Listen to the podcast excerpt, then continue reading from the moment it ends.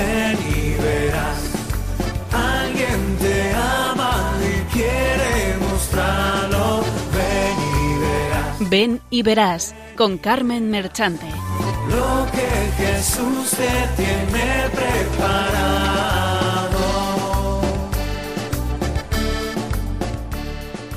Benditos y alabados sean siempre los santísimos corazones de Jesús y de María. Hola, soy el padre Héctor Ramírez, director de Mater Fátima para el mundo, y quisiera mandar un, mensaje especialmente a todos los obispos y sacerdotes del mundo.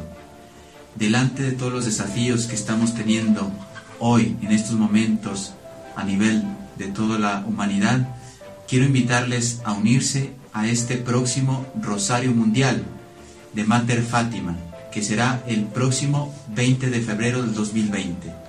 ¿En qué consiste? Queremos hacer tres pilares y un desafío. Los tres pilares son una hora santa, dentro de la hora santa vamos a rezar el Santo Rosario y al final nos vamos a consagrar a los Sagrados Corazones de Jesús y al Inmaculado Corazón de María. Y el desafío es que estamos invitando a la gente a que ese día hagamos ayuno.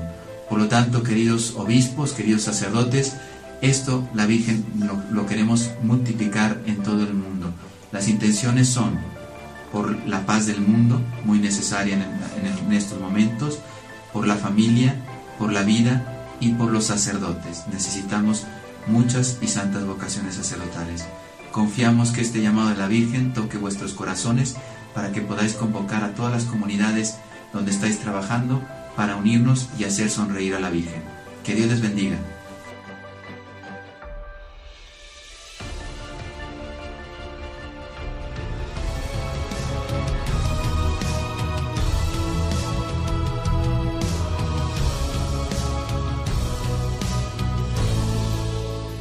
Bajo tu amparo nos acogemos, Santa Madre de Dios. No desoigas las súplicas que te dirigimos en nuestras necesidades. Antes bien, líbranos de todo peligro, oh Virgen gloriosa y bendita. ni batallas que librar. Tu santo manto nos protege al caminar. La Santísima Virgen María hace en Fátima una grave denuncia de la situación de la Iglesia, así como en otras apariciones, haciendo una llamada a la conversión, a la oración y a la penitencia. Siguiendo al padre José María Iraburu, sacerdote diocesano de Pamplona y doctor en teología, autor de numerosas obras, destaca por su fidelidad a la Iglesia, a su magisterio y a sus leyes. Entre muchos de sus apostolados es el fundador de Gratis Date y ha sido colaborador también en Radio María. Pues nos dice, recordando el mensaje de la Virgen de Fátima en el aniversario de los 100 años de las apariciones, don José María Iraburu nos comenta, la Iglesia ha dado su aprobación a la realidad de estas apariciones, aprobación muy reforzada por la canonización que el Padre Francisco hace de dos de los videntes, Francisco y Jacinta, el 13 de mayo de 2017. Como sabemos, desde, que- fueron las apariciones, pues han ido visitando todos los papas este santuario. Empezó Pío XI, después Pío XII, San Juan XXIII, San Pablo VI y San Juan Pablo II. En su tercera visita, el 13 de mayo del 2000, beatificó a Francisco y Jacinta con la asistencia de Sor Lucía y de una inmensa multitud de peregrinos. Benedicto XVI también visita Fátima en el 2010, 12 y 13 de mayo, siendo todavía prefecto de la doctrina de la fe y cardenal, había hecho público un importante documento titulado El mensaje de Fátima, en el que se afirma que Fátima es sin duda la más profética de las apariciones modernas de la Virgen. Este es uno de los documentos más valiosos del magisterio apostólico sobre Fátima. Y el Papa Francisco, que fue el que los canonizó, a Jacinta y a Francisco. San Juan Pablo II, visitando Fátima, se lamentaba diciendo, cuánto nos duele que la invitación a la penitencia, a la oración y a la conversión no haya tenido la acogida que debía. Tiene una urgencia acrecentada porque en estos últimos 100 años se ha producido en gran medida la apostasía del antiguo occidente cristiano. Podemos comprobar las consecuencias del rechazo del mensaje de Fátima. Siguiendo al padre José María Iraburu, sufre hoy la Iglesia Católica muy fuertes persecuciones, tanto exteriores como en su propio interior. Aquí sufre aún más por sus infidelidades. El mensaje de la Virgen en Fátima es sin duda una llamada a la conversión y es la penitencia la que nos lleva a la alegría. Hace revivir a Cristo en muchos corazones, hace posible la difusión del reino, el aumento de vocaciones, la santidad en los sacerdotes, almas consagradas, la santidad en los matrimonios y familias, etc. En cambio, el rechazo a la penitencia debilita a Cristo en los corazones y entristece la vida de la Iglesia. Quiera Dios misericordioso y omnipotente alegrar la Iglesia, asistiéndola en su gracia, para que toda ella reciba hoy verdaderamente el mensaje penitencial de la Virgen en Fátima, que tanto se ha rechazado en, estos últimos cien años. La Madre de Cristo, único Salvador, nos sigue llamando hoy con renovado amor y urgencia a la conversión por la oración y la penitencia. Quiera Dios que el mensaje de la Virgen de Fátima en 1917 tan ignorado y rechazado, sea, por gracia de Dios, acogido en 2020 al celebrar la Iglesia sus 103 años de las apariciones y 100 años de la muerte de Jacinta. Virgen de Fátima, ruega por nosotros. Unámonos en el Santo Rosario Mundial que se rezará el día 20 desde el santuario de la Virgen de Guadalupe en México. En el rosario, que es la oración que la Virgen pide como arma invencible para toda clase de tentación y toda clase de pecado. Como veremos en este programa, la Virgen nos hace un llamamiento a la conversión, a la penitencia y a la oración, especialmente el Santo Rosario. Solo así vendrá la paz a las familias, a la sociedad y al mundo entero.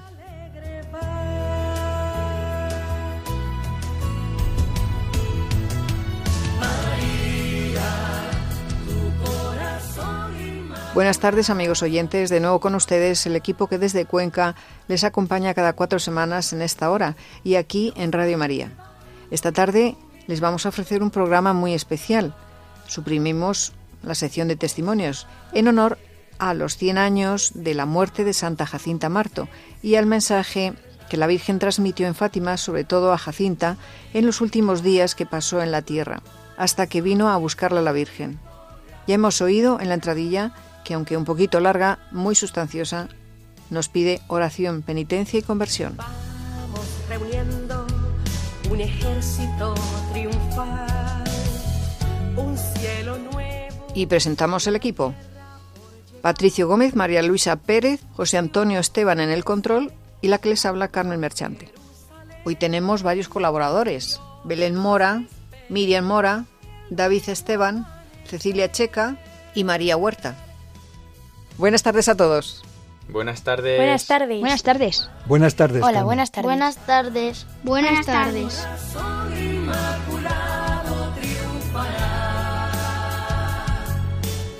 Y aquí va el sumario. Hoy trataremos la vocación de inmolación o víctima como ofrenda a Dios. Seguida de la vida de Santa Jacinta.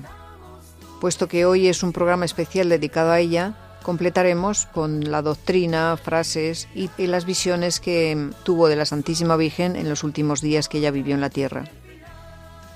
Y por último, la sección de reflexión y oración por las vocaciones y para que por intercesión de Santa Jacinta nos inflame el Señor en el fuego de su amor como a ella.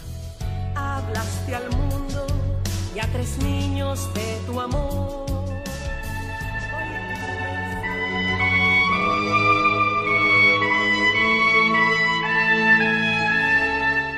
Doctrina.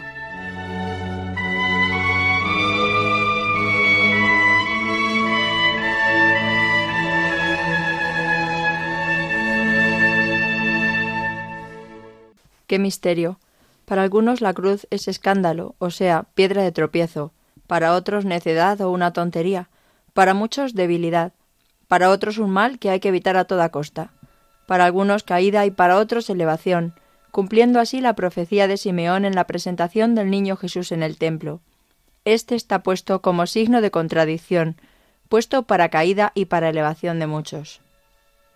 Para los sencillos de corazón, para los que elevan su corazón más allá de sus expectaciones y añoranzas terrenas, para los que permiten al Espíritu Santo iluminar su limitado entendimiento con la luz de la inteligencia espiritual, la cruz, el sufrimiento es fuerza de Dios, sabiduría de Dios, es manifestación poderosa de la potencia del amor y del amor hasta el extremo.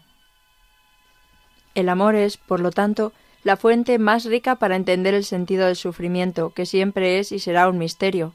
Para descubrir este misterio, en la medida de lo posible, debemos contemplar la cruz de Cristo, el amor salvífico de Cristo que se entregó por nosotros hasta el extremo y sufriendo nos alcanzó la vida. Por sus llagas hemos sido sanados.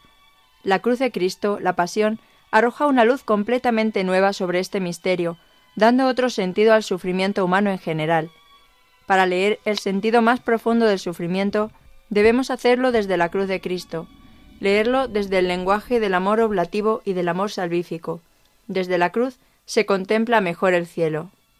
Por eso, la Beata Madre Teresa de Calcuta decía, Ama hasta que te duela, si te duele es la mejor señal. El amor que es capaz del dolor es auténtico y poderosamente fecundo. Qué misterio este que tan pocos logran comprender. Por ello me uno a las palabras de Jesús diciendo Yo te bendigo, Padre, Señor del cielo y de la tierra, porque has ocultado estas cosas a sabios e inteligentes y se las has revelado a los sencillos. Gracias a estos corazones sencillos y puros, podemos nosotros comprender la fuerza redentora del amor, que es capaz de abrazar generosa, libre y voluntariamente los mayores sufrimientos para el bien de muchos, como lo hizo nuestro Señor. Este es mi cuerpo, esta es mi sangre, sangre de la alianza nueva y eterna, entregada por vosotros. ¿Qué misterio de amor se puede descubrir en el dolor? El amor, el verdadero amor, es el que está dispuesto a dar la vida, a sufrir por el amado, a morir para que otros tengan vida. Solo el dolor, que es abrazado y ofrecido por amor y en amor, es fecundo. Hay una intrínseca relación entre la muerte y la vida, entre el dolor y la fecundidad. En San Juan nos dice Jesús, si el grano de trigo no cae en tierra y muere, queda el solo, pero si muere, da mucho fruto. El siervo de Dios Juan Pablo II nos dice en la encíclica Evangelium Vitae, la plenitud del Evangelio de la vida está en el árbol de la vida, la cruz.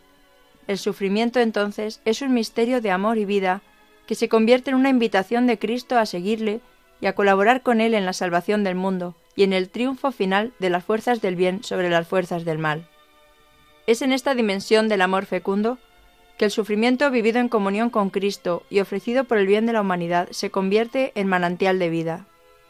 Hay una fuerza misteriosa de fecundidad espiritual en el dolor que es abrazado y ofrecido por amor. Este es precisamente el gran testimonio de los santos, que han sabido descubrir este gran tesoro escondido, algunos de ellos han sido llamados a grandes alturas de ofrecimiento oblativo. Se les llama almas víctimas. El Evangelio del Sufrimiento, a través de la experiencia y la palabra de los apóstoles, se convierte en fuente inagotable para las generaciones siempre nuevas que se suceden en la historia de la Iglesia. El Evangelio del Sufrimiento significa no solo la presencia del sufrimiento en el Evangelio, como uno de los temas de la Buena Nueva, sino además la revelación de la fuerza salvadora y del significado salvífico del sufrimiento en la misión mesiánica de Cristo y luego en la misión y a la vocación de la Iglesia. Salvificis Doloris, número 25. Muchos hombres y mujeres en la historia de la Iglesia han sido llamados a abrazar esta fuerza del Evangelio del sufrimiento en grados altísimos de oración y ofrecimiento. Estos llamados almas víctimas cooperan de manera particular con la obra redentora de Cristo en cada generación. La cruz es reproducida en sus vidas formándolos en víctimas de amor. Ellos abrazan su cruz por amor a Cristo, en plena comunión con Él y en imitación plena al Maestro, ofreciéndose como Él, con Él y en Él por la salvación de la humanidad y para el bien de toda la Iglesia. Sí, para estas almas el dolor no solo ha sido una experiencia inevitable de la vida humana y de la vida terrena, para ellos el dolor ha sido una vocación, un llamado de Dios, una misión. Como se lo diría la Virgen en Lourdes a Santa Bernardita, no te prometo felicidad aquí en la tierra, sino en el cielo. O como invitaría la Virgen a los pastorcillos de Fátima, ¿queréis ofreceros a Dios para soportar todos los sufrimientos que Él quisiera enviaros para reparación de los pecadores con que Él es ofendido y de súplica por la conversión de los pecadores? Sí queremos, ellos contestaron. Tendréis, pues, mucho que sufrir, pero la gracia de Dios os fortalecerá. Estos santos y santas encarnan de manera particular lo profetizado por Isaías sobre el Mesías, varón de dolores, conocedor del sufrimiento, y aunque todos somos llamados a esta dimensión heroica del amor, unos son llamados a grandes y excelsas alturas de amor oblativo. El Padre Pío, el primer sacerdote estigmatizado en la historia de la Iglesia, conocedor de dolores del alma y del cuerpo. Ten por cierto que si a Dios un alma le es grata, más la pondrá a prueba, Por tanto, coraje, adelante siempre, sin detenerse en el camino del Calvario. El ángel de Fátima exhortaba a los pequeños pastorcitos, aceptad y soportar con sumisión los sufrimientos que el Señor os envíe, para que cumplan los designios de misericordia que los corazones de Jesús y María tienen sobre vosotros.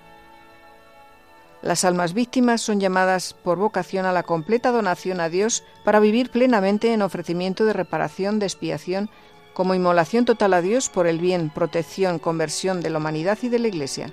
Se disponen a vivir y abrazar por completo la voluntad de Dios, para ser canales eficaces en su gracia y misericordia en su momento histórico y desde el cielo, después de su muerte. Se dejan consumir en Dios y por Dios en el poder fecundo de la cruz por el bien de las almas. Estas almas no solo se resignan a los sufrimientos, sino que activamente los abrazan, los acogen y sin resistencia alguna permiten la acción de Dios, purificadora y santificadora, y le dejan que actúe hasta lo más profundo para eliminar toda imperfección del alma que impide la perfecta conformidad con la voluntad divina. Abandonan todo por completo a Dios, su inteligencia, su voluntad, su sentir y su obrar, se convierten en ofrenda, en sacrificio vivo. Ofrezcanse, hermanos, como hostias vivas, santas y agradables a Dios. Romanos 12 almas que como Cristo entregan su vida por las características del auténtico amor, voluntaria y libremente. Doy mi vida, nadie me la quita, yo la doy voluntariamente. Es un don de la misericordia de Dios para la humanidad que Él llame a hombres y mujeres a este ofrecimiento victimal. La historia de la Iglesia del último siglo ha sido muy fecunda con muchos y grandes capítulos de amor oblativo, escritos por santos que se ofrecieron a sufrir y ser canales de gracia para un mundo tan urgentemente necesitado de la misericordia divina.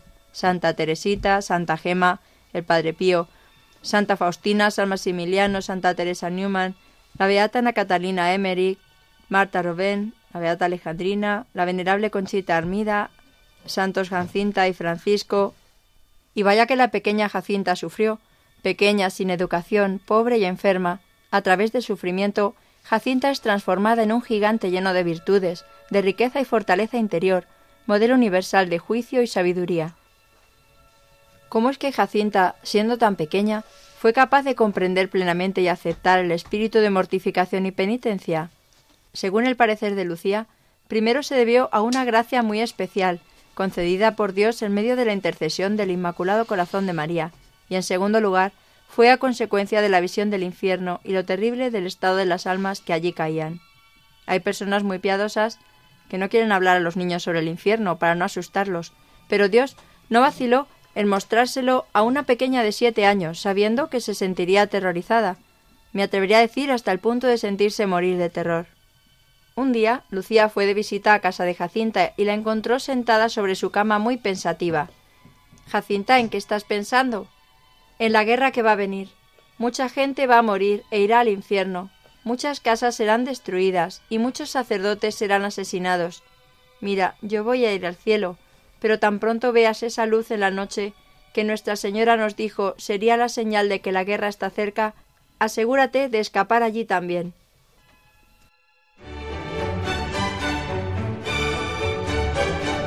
Vida de Santos.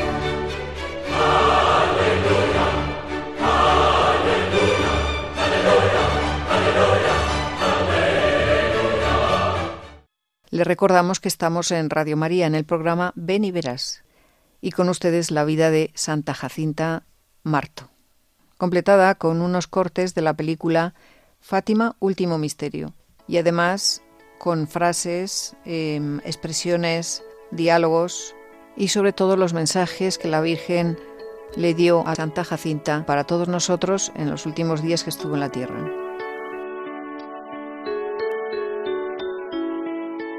Jacinta Marto, vidente de Fátima. En Aljustrel, pequeño barrio situado a unos 800 metros de Fátima, nació Jacinta el 11 de marzo de 1910. Era la más pequeña de los tres niños que vieron a Nuestra Señora el año de 1917. Contaba entonces siete años de edad. Era de clara inteligencia, ligera y alegre como una vecilla. Siempre estaba corriendo, saltando o bailando. Los otros dos videntes eran su prima Lucía, de 10 años, y su hermano Francisco, dos años mayor que ella. Los tres se entretenían en los juegos propios de su edad, como el de las prendas y el de los ladrones. Cuando se cansaban de jugar, Lucía les contaba historias y cuentos que había oído a sus hermanas. Pero Jacinta lo que más le gustaba era escuchar el relato de la pasión del Señor.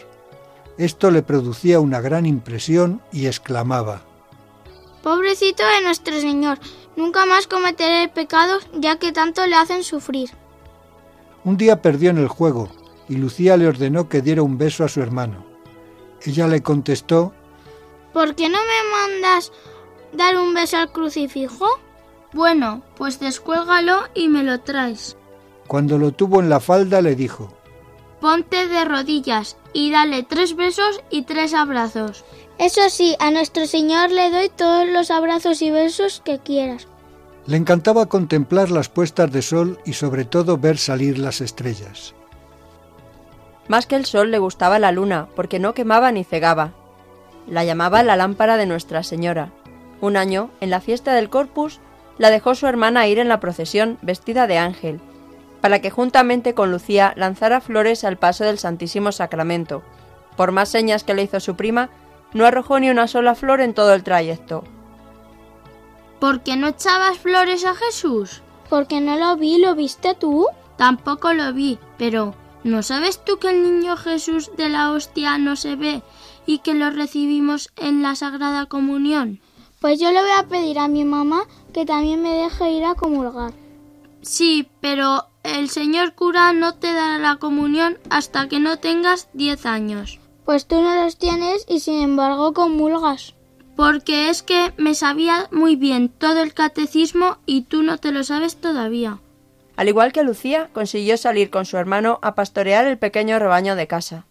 Sentía especial predilección por los corderitos, sobre todo por los más blancos y pequeños. En cierta ocasión la vio su hermano en medio del rebaño cargada con uno de ellos.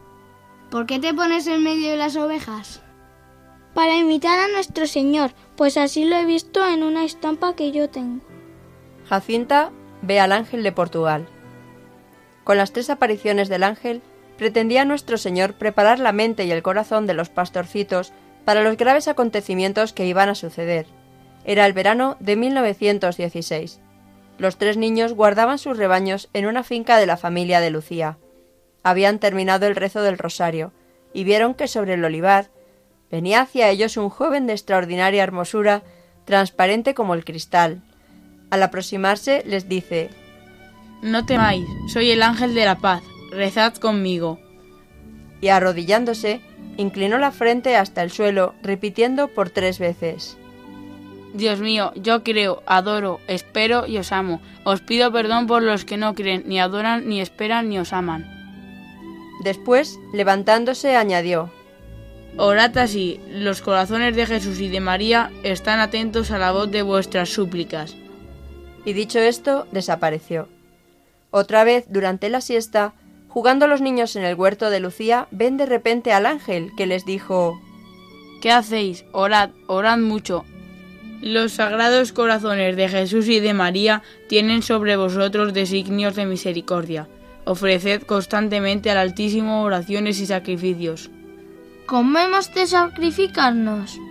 De todo lo que podáis ofrecer a Dios sacrificios de reparación por los muchos pecados con que es ofendido, y pidiendo por la conversión de los pecadores. Atraed así la paz sobre vuestra patria. Yo soy el ángel de su guarda, el ángel de Portugal. Sobre todo, aceptad y soportar con sumisión los sufrimientos que el Señor quiera enviaros. Estaban otro día con las ovejas rezando rostro en tierra la oración Dios mío, yo creo, cuando vieron al ángel con un cáliz en la mano y sobre él una hostia de la que caían dentro del cáliz algunas gotas de sangre. Deja el cáliz en el aire, se arrodilla junto a ellos y les hace repetir por tres veces. Santísima Trinidad, Padre, Hijo y Espíritu Santo, yo os ofrezco el preciosísimo cuerpo, sangre, alma y divinidad de Jesucristo, presente en todos los tabernáculos del mundo, en reparación por los ultrajes, indiferencias y sacrilegios con que es ofendido, y por los méritos infinitos de su sagrado corazón, y por la intercesión del Inmaculado Corazón de María, os pido la conversión de los pobres pecadores. Después el ángel se levantó, tomó la sagrada forma y se la dio a Lucía, y repartió el cáliz entre Jacinta y Francisco, diciendo al mismo tiempo, Tomad y bebed del cuerpo y sangre de Jesucristo, horriblemente ultrajado por los hombres ingratos. Reparad sus crímenes y consolad a vuestro Dios. Postrándose de nuevo, repitió por tres veces la antedicha oración, Santísima Trinidad, y desapareció. Los niños permanecieron largo rato en la misma actitud, repitiendo también esas palabras. Cuando se levantaron, estaban como ensimismados, y al darse cuenta de que ya anochecía, regresaron a casa. Habituada ya Jacinta a este ambiente sobrenatural, tuvo la dicha de ver seis veces a Nuestra Señora. Las apariciones comenzaron así. Era el 13 de mayo de 1917. Cuidaban el ganado en Cova de Iria. Ya habían almorzado, habían rezado el rosario y jugaban a construir casas. Francisco era el cantero y las dos pastorcitas le traían los materiales. En esto, la vivísima luz de un relámpago los dejó sorprendidos y decidieron volver al pueblo temiendo alguna tormenta. Bajaban la cuesta cuando otro relámpago más fuerte aunque el primero los hizo detener, y delante de ellos, sobre una encina, contemplan a una jovencita más hermosa que el sol.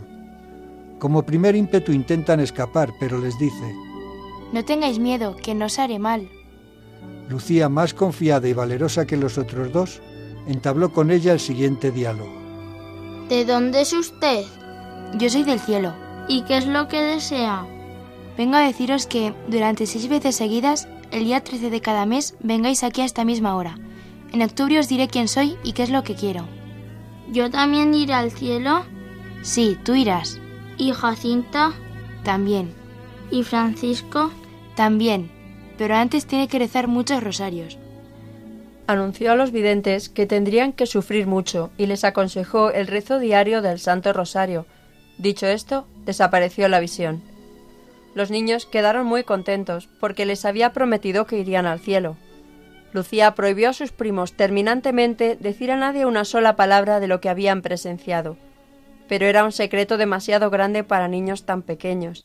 Jacinta lo contó todo en casa, y Francisco confirmaba lo que su hermana decía. Su madre, la señora Olimpia, lo tomó primero a risa. Después les hubiera dado una buena somanta, a no ser por la intervención del padre, el señor Pedro Marto, que comentaba Dejemos soñar a los niños. Después de todo, sueñan cosas buenas. Enterada también la familia de Lucía, quedaron todos consternados.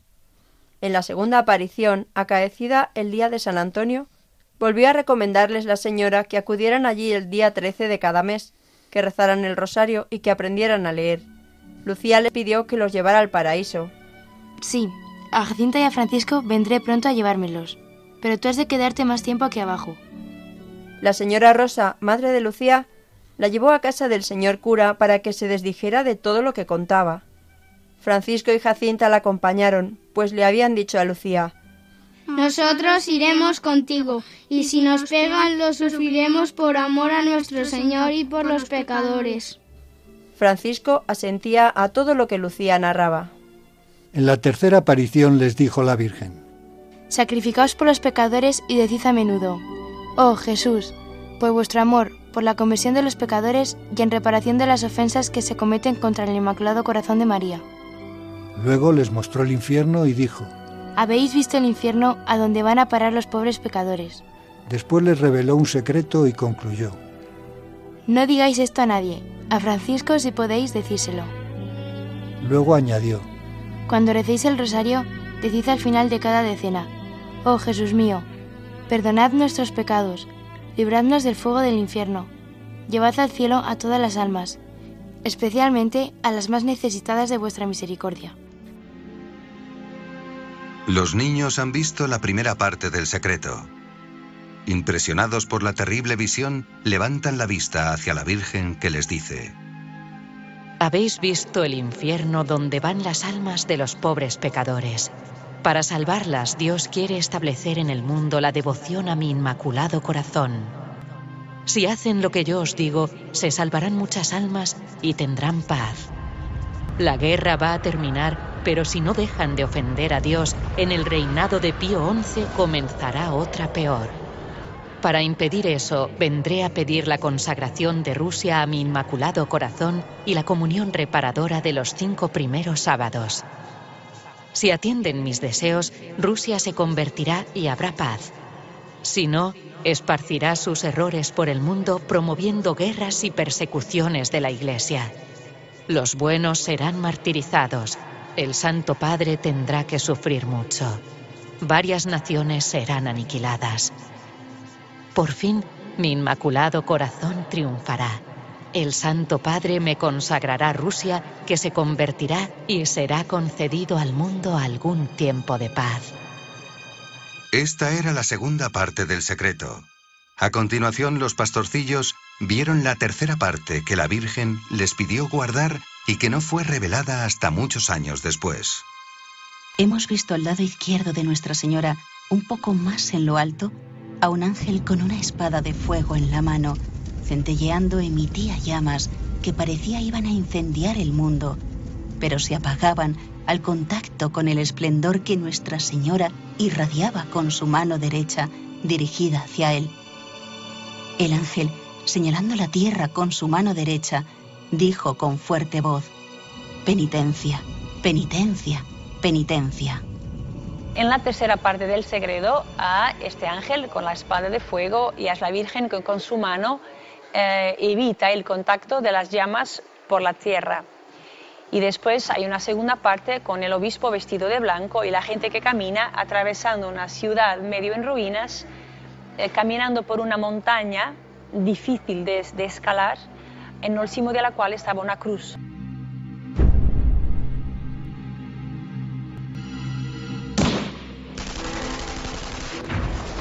el Papa cale como muerto o muerto y, el ángel va recorriendo el sangre de, los mártires debajo de la cruz y ofrece a los que caminan en dirección a la cruz. El 13 de agosto no se presentaron los niños en Cobadeiria porque el alcalde de Vilanova de Urem los llevó engañados a su casa. Como no pudo sonsacarles el secreto, los metió en la cárcel. Jacinta se echó a llorar y ni Lucía consiguió consolarla. El alcalde aparentó que tenía preparada una caldera de aceite hirviendo. Ven tú la primera. Vas a ser frita como una pescadilla. Le dijo a Jacinta. No revelaré nada. La advirtió a los otros mientras se la llevaban, y la encerró en una habitación donde la encontraron luego Francisco y Lucía. El 19 de agosto vieron a la Virgen en los Baliños. Al preguntarle a Lucía qué debían hacer con el dinero que el pueblo dejaba en Cobadiría, la señora contestó Haced dos andas. Una la llevarás tú con Jacinta y otras dos niñas, vestidas de blanco. La otra la llevará Francisco con otros tres niños, vestidos también con túnicas blancas. Todo para solemnizar la fiesta de Nuestra Señora del Rosario. En septiembre mandó a los niños que moderaran sus penitencias. Una de ellas era que se ceñían a la cintura una soga muy áspera y les dijo que se la quitasen de noche. La aparición de octubre es la más importante de todas. ¿Quién es usted, señora? ¿Y qué desea de mí? Soy la Virgen del Rosario. Quiero que en este lugar se levante una capilla en mi honor y que se rece el rosario todos los días. Que no ofendan más a nuestro Señor, que está ya demasiado ofendido. Luego, los setenta mil espectadores vieron el milagro del sol, que daba vueltas cambiando de color. Los niños necesitan algo que convenza a los incrédulos. Se lo piden a la señora. Ella les promete una gran señal en Fátima para el 13 de octubre. La expectativa era inmensa. Aquel día, unas 70.000 personas esperaban ansiosas bajo la lluvia en Cova de Iría. Cuando aparece el sol, hay un primer fenómeno increíble. El sol pegaba muy fuerte en los ojos, pero la gente seguía mirando al sol sin que les hiriera la vista. El sol gira sobre sí mismo por tres veces, lanzando haces de luz de diversos colores. De repente, parece desprenderse del firmamento y caer sobre la muchedumbre. Muchos temieron que era el fin del mundo. Hay muchas conversiones en ese momento. Mucha gente extasiada. Mucha gente entusiasmada. El sol volvió a su lugar. Pero ese no era todo el milagro. Los pastorcitos estaban viendo un gran prodigio que los demás no veían. Precisamente en el momento en que se veía el milagro del sol, que fue presenciado por cerca de 50 a 70 mil personas, lo que los pastorcillos veían era a nuestro Señor que daba la bendición al mundo. Lo importante del milagro del sol de Fátima es que este milagro, gran signo, fue profetizado cuatro meses antes de que sucediera el 13 de octubre de 1917 y esto es una cosa típica de las profecías auténticas, las que realmente llegan a cumplirse. Los pastorcitos divisan junto al sol al niño Jesús, a San José y a la Virgen del Carmen con el escapulario en la mano. Jacinta logró salir ilesa de entre aquella multitud gracias a que un hombre alto y fornido la sacó en brazos. Después de las apariciones, Jacinta siguió su vida normal, pero tantas visitas recibía que ella y Francisco dejaron el pastoreo, siendo reemplazados por su hermano Juan. Los tres videntes comenzaron a ir a la escuela, mas no por eso se olvidaban de hacer los sacrificios por los pecadores. Jacinta no se cansaba de inventar penitencias, daba la merienda a otros niños, comía bellotas amargas y aceitunas verdes y ácidas. No comas eso, Jacinta, están amargas. Es precisamente por su amargura por lo que las como. Así se convierten los pecadores.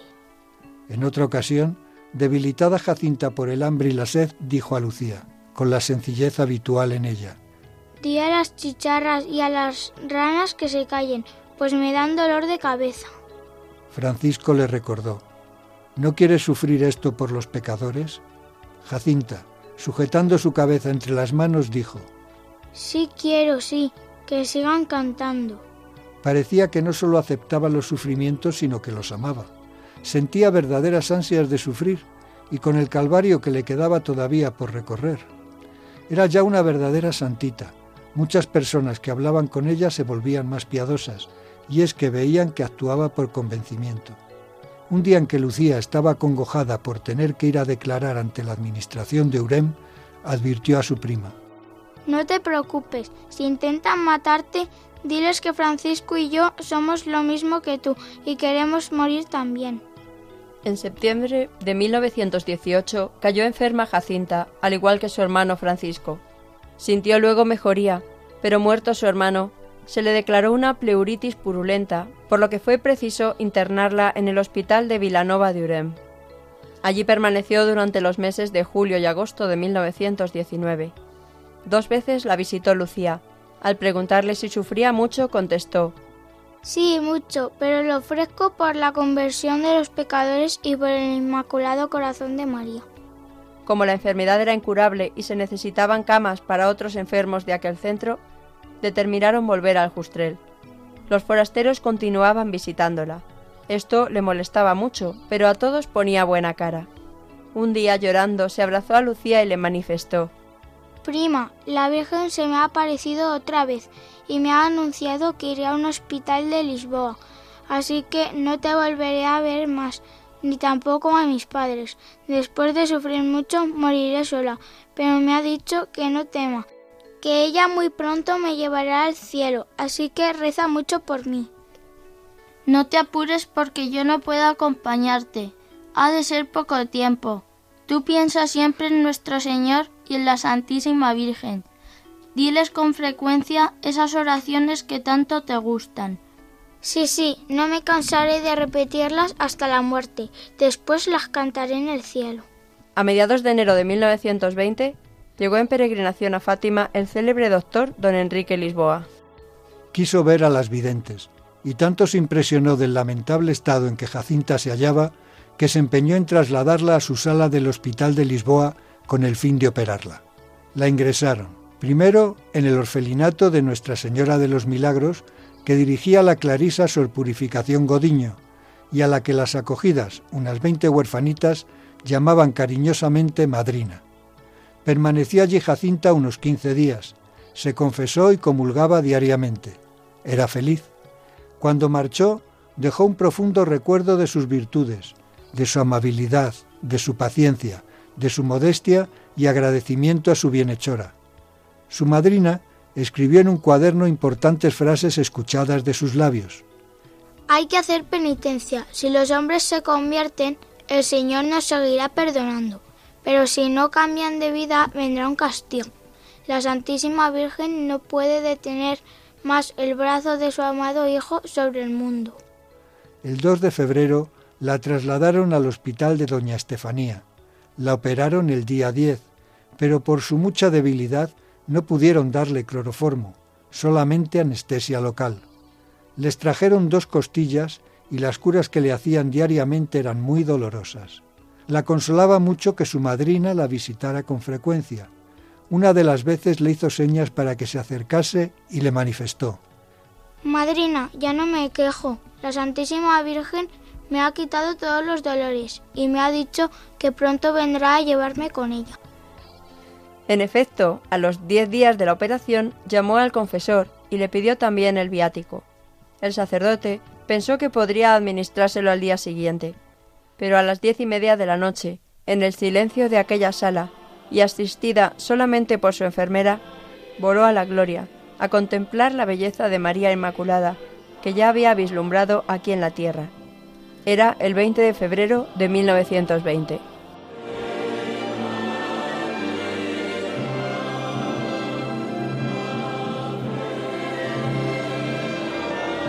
El sábado 13 de mayo el Papa Francisco dio inicio a la segunda etapa de su peregrinación a Fátima. Serían horas inolvidables ya que 100 años después de la primera aparición de la Virgen a los pastorcitos, el pontífice elevaría a los beatos Francisco y Jacinta a la gloria de los altares, convirtiéndolos en los primeros niños no mártires del santoral de la Iglesia Católica.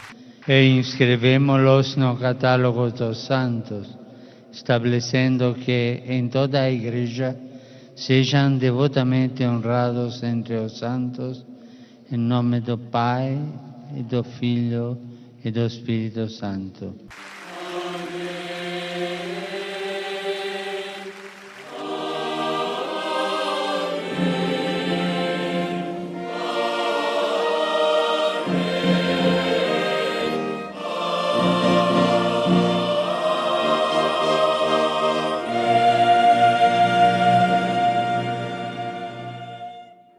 Como se trata de un programa especial dedicado a Santa Jacinta, completamos su vida con algunas frases de ella y que revelan su vocación de víctima, junto a algunos mensajes que la Virgen le transmitió para todos nosotros en los últimos días que estuvo en la tierra. El Papa dijo, Con su solicitud materna, la Santísima Virgen vino aquí, a Fátima, a pedir a los hombres que no ofendieran más a Dios, nuestro Señor, que ya ha sido muy ofendido. Su dolor de madre la impulsa a hablar, Está en juego el destino de sus hijos. Por eso pedía a los pastorcitos. Rezad, rezad mucho, y haced sacrificios por los pecadores, pues muchas almas van al infierno, porque no hay quien se sacrifique y pida por ellas. La pequeña Jacinta sintió y vivió como suya esta aflicción de la Virgen, ofreciéndose heroicamente como víctima por los pecadores. Y al acercarse el momento de la muerte de Francisco, Jacinta le recomienda Da muchos saludos de mi parte a nuestro Señor y a Nuestra Señora, y diles que estoy dispuesta a sufrir todo lo que quieran con tal de convertir a los pecadores. Además de presenciar cuando solo tenía siete años de edad todas las apariciones en que estuvieron su prima Lucía y su hermano Francisco, fue favorecida con varias apariciones especiales de Nuestra Señora. Su vida se resume en rezar y hacer todos los sacrificios posibles para la conversión de los pecadores y para desagraviar el corazón inmaculado de María. Su prima Lucía dijo de ella. Jacinta fue, según me parece, aquella a quien la Santísima Virgen comunicó mayor abundancia de gracia, conocimiento de Dios y de la virtud. Tenía un porte siempre serio, modesto y amable, que parecería traslucir en todos sus actos una presencia de Dios propia de personas avanzadas ya en edad y de gran virtud. Ella era una niña solo en años, a través de la gracia que había recibido con la ayuda de la Virgen, Jacinta, tan ferviente en su amor a Dios y su deseo de las almas, fue consumida por una sed insaciable de salvar a las pobres almas en peligro del infierno. La gloria de Dios, la salvación de las almas, la importancia del Papa y de los sacerdotes en la Iglesia, ella vivió el mensaje de Fátima para la salvación de las almas de todo el mundo, demostrando un gran espíritu misionero. Llenos de alegría y felicidad, los niños quedan como estasiados. Jacinta no hace más que repetir. Oh, qué hermosa era la señora. En el corazón de Jacinta arraigó un gran amor por el Papa. Este amor grande le llevó a ofrecer muchos sacrificios por el vicario de Cristo en la tierra. Un día el cielo le recompensó por su afecto al Papa con una visión. No sé cómo fue. He visto al Santo Padre en una casa muy grande, de rodillas, delante de una mesa, llorando con las manos en la cara. Fuera de la casa había mucha gente. Unos le tiraban piedras, otros le maldecían y decíanle cosas muy feas. Pobrecito Santo Padre, tenemos que rezar mucho por él. En otra ocasión, estando los tres pastorcitos en el campo mientras rezaban la oración que les habían enseñado el ángel, Jacinta se levantó precipitadamente y dijo a su prima Mira, ¿no ves muchos caminos, senderos y campos llenos de gente que llora de hambre y no tiene nada para comer? ¿Y al Santo Padre en una iglesia al lado del corazón de María rezando? Nada le atraía más que el pasar tiempo acompañando a Jesús Eucaristía, sintiendo su presencia real. Decía con frecuencia Cuánto amo el estar aquí. Es tanto lo que le tengo que decir a Jesús. Especialmente tenía una gran devoción a Jesús crucificado, gustándole besar un crucifijo que tenía en su casa. Cuando escuchaba relatos de la pasión del Señor y los sufrimientos que padeció antes de morir en la cruz, sin poder evitarlo, se ponía a llorar y decía con pena Pobrecito nuestro Señor. Yo no he de cometer nunca ningún pecado. No quiero que nuestro Señor sufra más. Cuánto amo nuestro Señor. A veces siento que tengo fuego en el corazón, pero que no me quema. El viernes 13 de julio de 1917 tuvo lugar la tercera aparición de la Virgen a los tres niños. Además de los videntes, había acudido una multitud de personas. En el transcurso de esta aparición tuvo lugar una visión del infierno. Años más tarde, Lucía así la describió.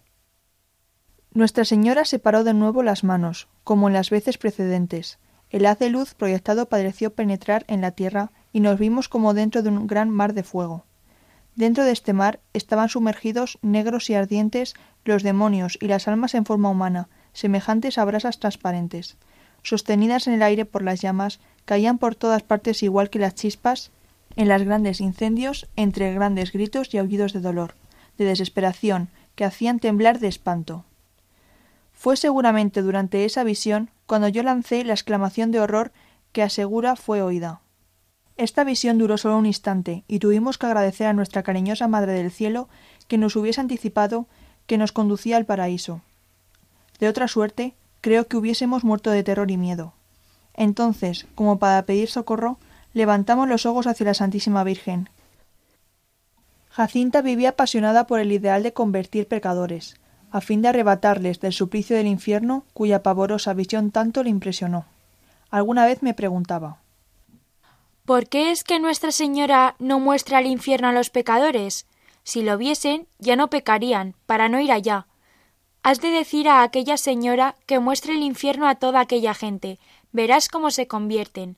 Qué pena tengo de los pecadores. Si yo pudiera mostrarles el infierno. Nuestra Señora vino a vernos. Nos ha dicho que vendrá muy pronto a llevarse a Francisco para el cielo. A mí me preguntó si quería todavía convertir a más pecadores. Yo le dije que sí. Me ha anunciado que iría a un hospital y que allí sufriría mucho, pero que debo soportarlo todo para la conversión de los pecadores, en reparación por las ofensas hechas al Inmaculado Corazón de María y por el amor de Jesús. Durante su enfermedad, Jacinta siguió recibiendo visitas de la Virgen, que le transmitió varios mensajes en la línea de las anteriores revelaciones. Prevención ante los pecados y los excesos del comunismo y la relajación de la moral y de las costumbres. Necesidad de penitencia para la conversión de los pecadores. Antes de partir, en una despedida que cortaba el corazón, abrazada a su prima Lucía, dijo Nunca más nos volveremos a ver. Reza mucho por mí hasta que yo vaya para el cielo. Después allí yo pediré mucho por ti. No digas nunca el secreto a ninguno, aunque te maten.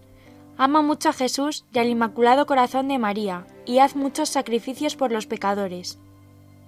La madre de Jacinta, solicitó una plaza para su hija en el orfanato de Nuestra Señora de los Milagros, que estaba dirigido por Sor Purificación Godino. Esta, llamada madrina por las niñas huérfanas de aquel establecimiento benéfico, acogió a la niña con alegría y cariño. Sus únicas palabras eran para llamar a la Virgen y para ofrecer sus dolores por la intención de siempre. Antes de morir, Jacinta dictó a su madrina Godino lo que Nuestra Señora se había dignado comunicarle en las últimas apariciones, ya estando ella enferma. Entre otras cosas dijo Los pecados que llevan más almas al infierno son los de carne. Han de venir unas modas que han de ofender mucho a nuestro Señor. Los pecados del mundo son muy grandes. Si los hombres supiesen lo que es la eternidad, harían todo para cambiar de vida. Los hombres se pierden porque no piensan en la muerte de nuestro Señor ni hacen penitencia.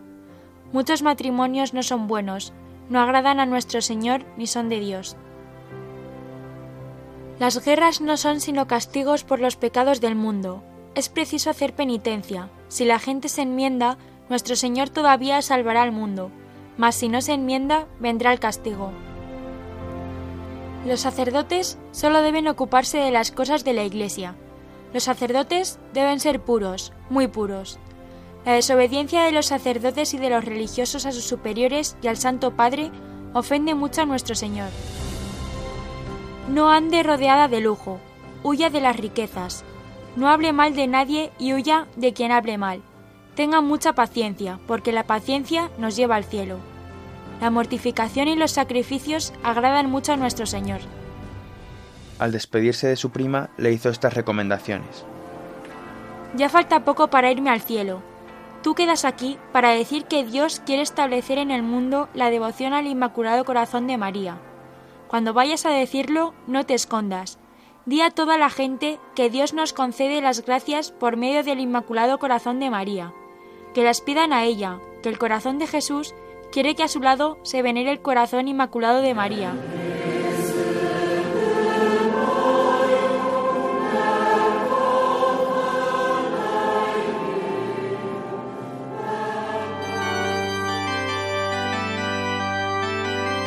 Reflexión y oración. Rendido a tus pies, oh Jesús mío, te pido humildemente vivir para amarte, serte fiel. Mira que soy pobre, oh buen Jesús, soy débil y necesito apoyarme en ti para no caer. A las puertas de tu corazón vengo, vengo, llamo, llamo y espero, oh Señor, y del mío te hago decidida entregar.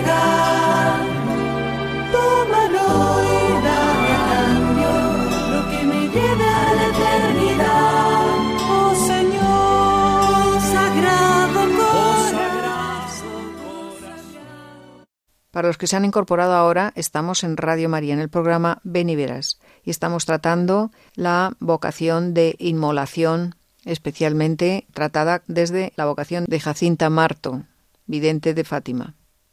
Y ahora les invitamos que se unan con nosotros en la oración para pedir por las vocaciones y también para que, por intercesión de Santa Jacinta, arda nuestro corazón en el amor de Dios como en ella.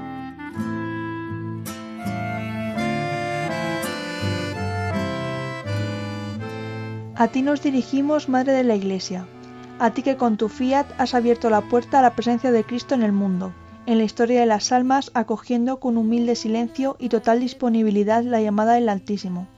Haz que muchos jóvenes, hombres y mujeres, escuchen también la voz apremiante de tu Hijo, sígueme. Haz que tengan el valor de dejar sus familias, sus ocupaciones, sus esperanzas terrenas y sigan a Cristo por el camino que Él les señale. Extiende tu maternal solicitud sobre los sacerdotes, sobre los religiosos y religiosas que asisten a los ancianos, enfermos, impedidos y huérfanos, sobre los que trabajan en el campo de la enseñanza, sobre los miembros de los institutos seculares, fermento silencioso de buenas obras, sobre quienes en la clausura viven de fe y amor y oran por la salvación del mundo. Amén.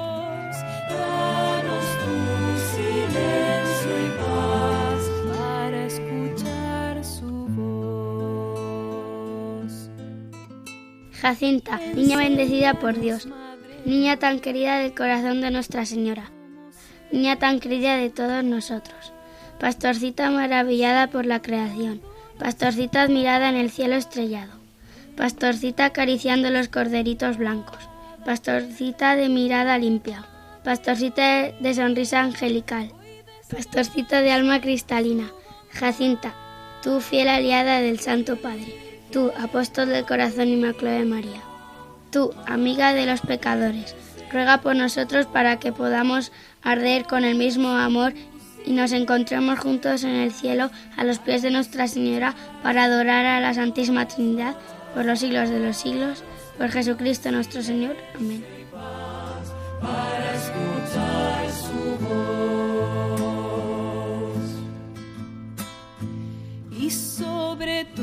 Y ya nos despedimos de todos ustedes hasta dentro de cuatro semanas. Damos las gracias a todo el equipo que ha colaborado hoy y por supuesto a todos ustedes que nos han acompañado durante este rato. Y esperamos que nos haya servido a todos para reavivar los mensajes de la Virgen y ponerlos en práctica. Como siempre, María le recuerda cómo ponerse en contacto con nosotros. Ven y verás 3 con número arroba. Ven y verás 3 con número arroba radiomaria.es. Y también pueden volver a escuchar o descargar este programa o los anteriores en la página web radiomaria.es, en la sección de podcast. Les dejamos con nuestra Madre. Ella les llevará a buen puerto, a Jesús. Buenas tardes y hasta el próximo programa, si Dios quiere. Que Jesús y María les bendigan.